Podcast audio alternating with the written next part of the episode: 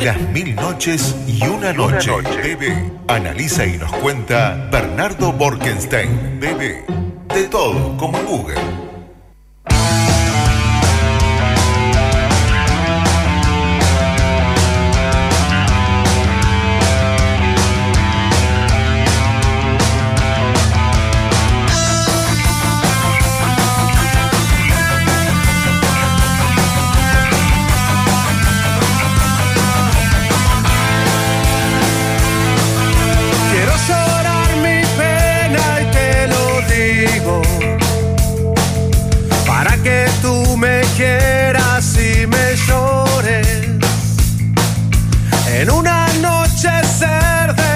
Escuchamos a la trampa. ¿Cómo estás, Fernando? Buenas noches, ¿cómo Bienvenido, andan? Bernardo, Impecable. ¿cómo va? ¿Estás bien? Bien, con el poeta dice la verdad, ya que vamos a hablar hoy de, en esta de las mil noches y una noche con de un poeta muy importante.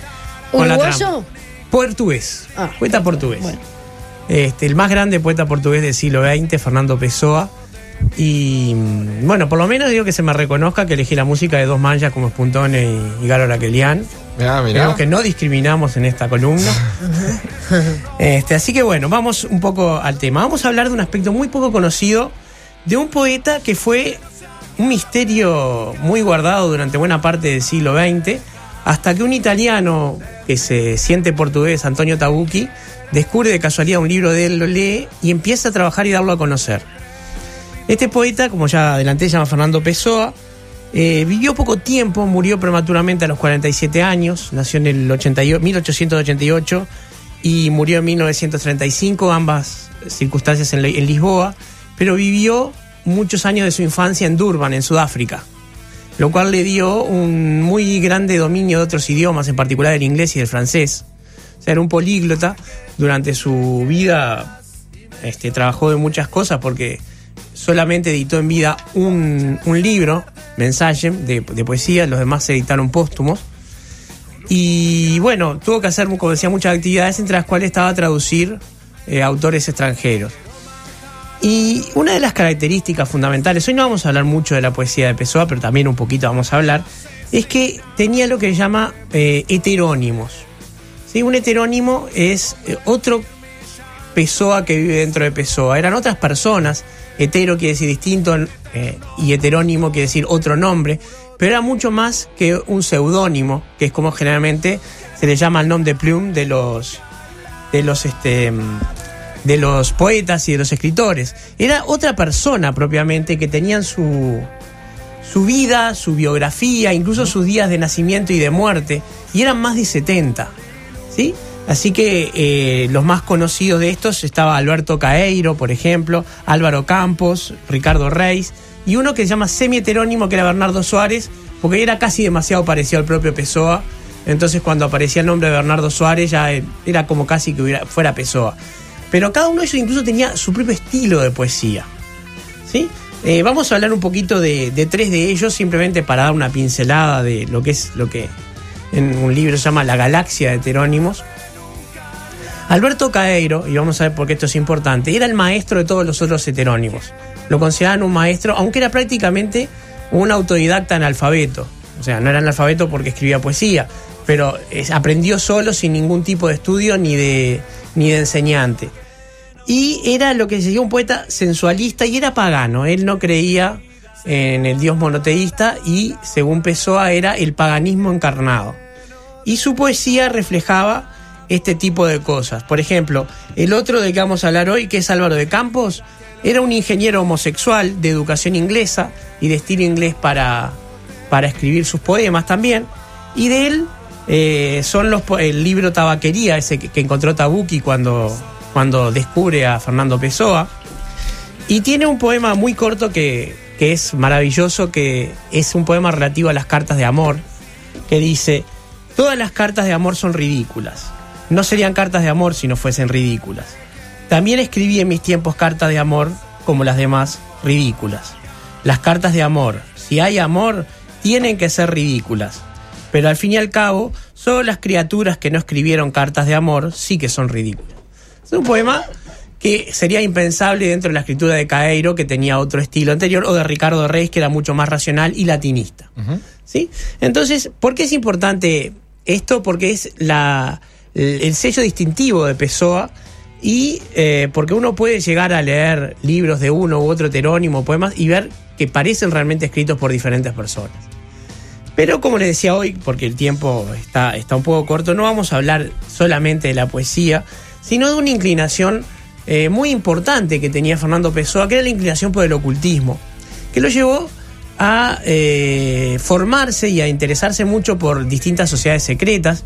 Él tuvo contacto y de hecho sabe que fue iniciado sobre el final de su vida en los Templarios de Portugal, una, una orden que dice ser descendiente de los caballeros del Temple medievales, pero bueno, de la que se sabe poco, por lo menos para los que no somos iniciados.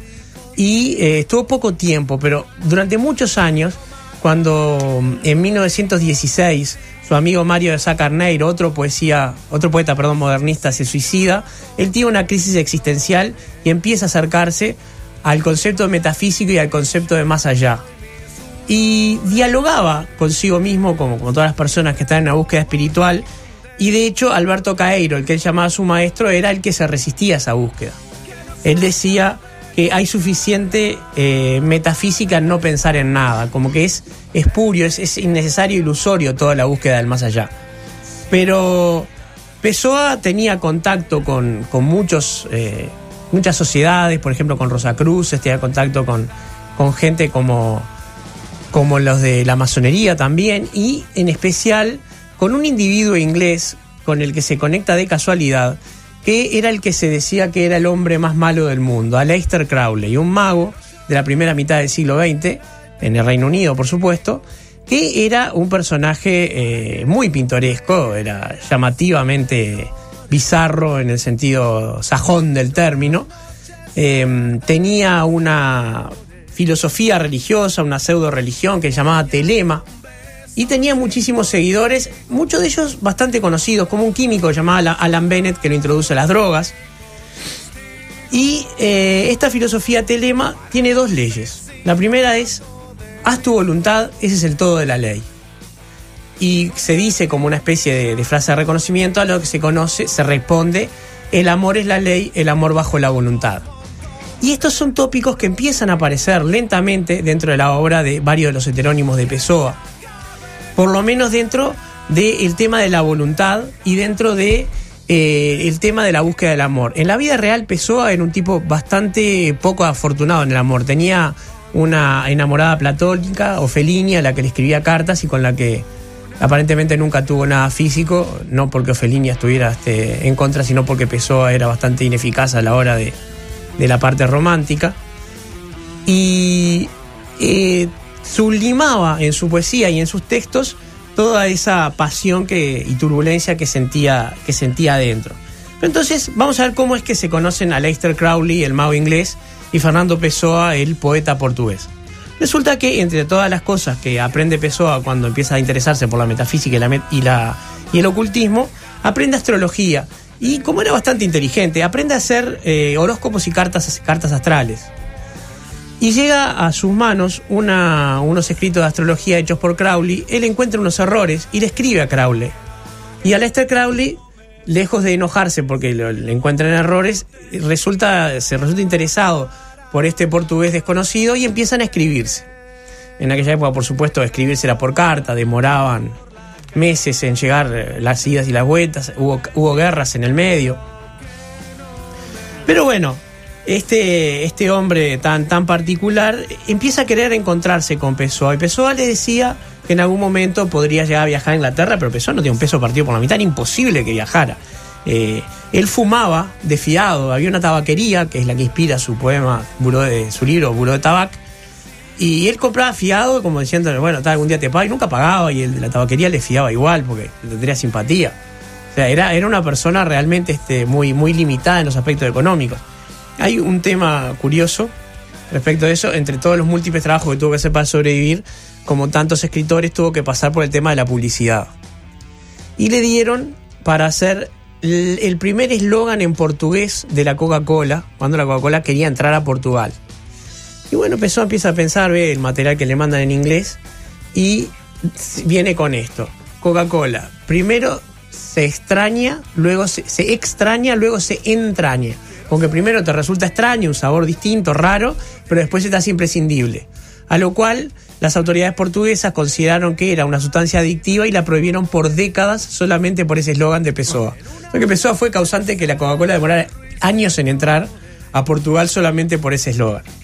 Pero bueno, ese era un, dato anecdótico de, de, su, de su vida. Bueno, resulta que como Pessoa no viaja a Inglaterra, Crowler viaja a Portugal, se conocen, resultan muy compatibles. Y con otro amigo de Pessoa, que se llamaba Augusto Ferreira Gómez, un, un, este, un periodista, eh, empiezan a viajar, por, le, hacen conocer Lisboa, y van a un lugar que se llamaba La Boca do Inferno, y se les ocurre hacer una de las tantas bromas y, y trastadas que le hacía Crowley al mundo, que era fingir la muerte por suicidio de Aleister Crowley. O sea, Aleister Crowley finge su muerte. Y Pessoa y Ferreira resultan los cómplices.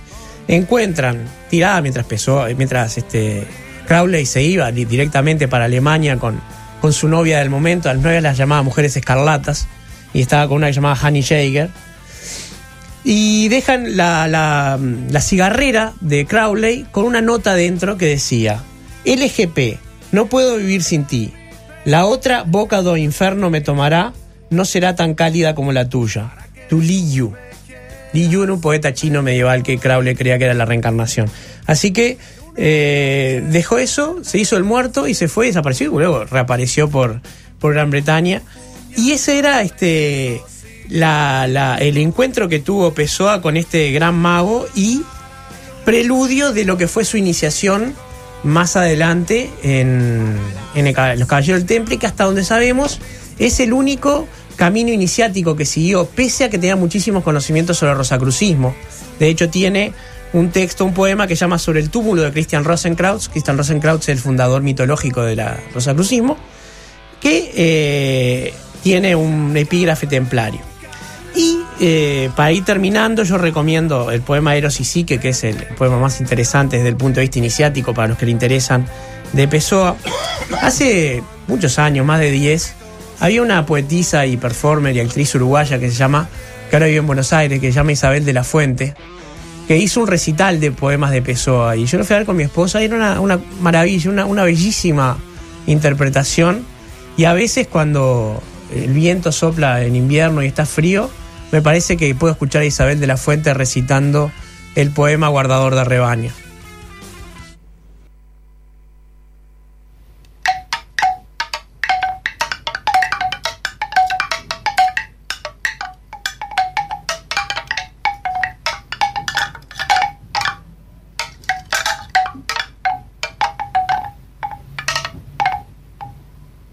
Alô?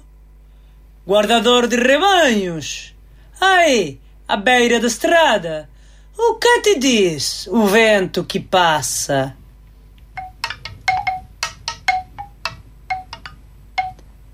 Que é vento, é que passa, é que já passou antes, é que passará depois.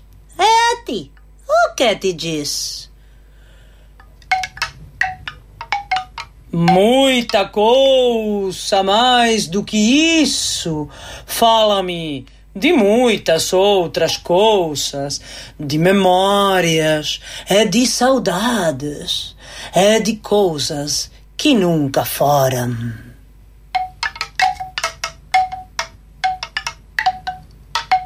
Nunca, nunca ouviste passar o vento. O vento só fala do vento. O que lhe ouviste é mentira, e a mentira está em ti.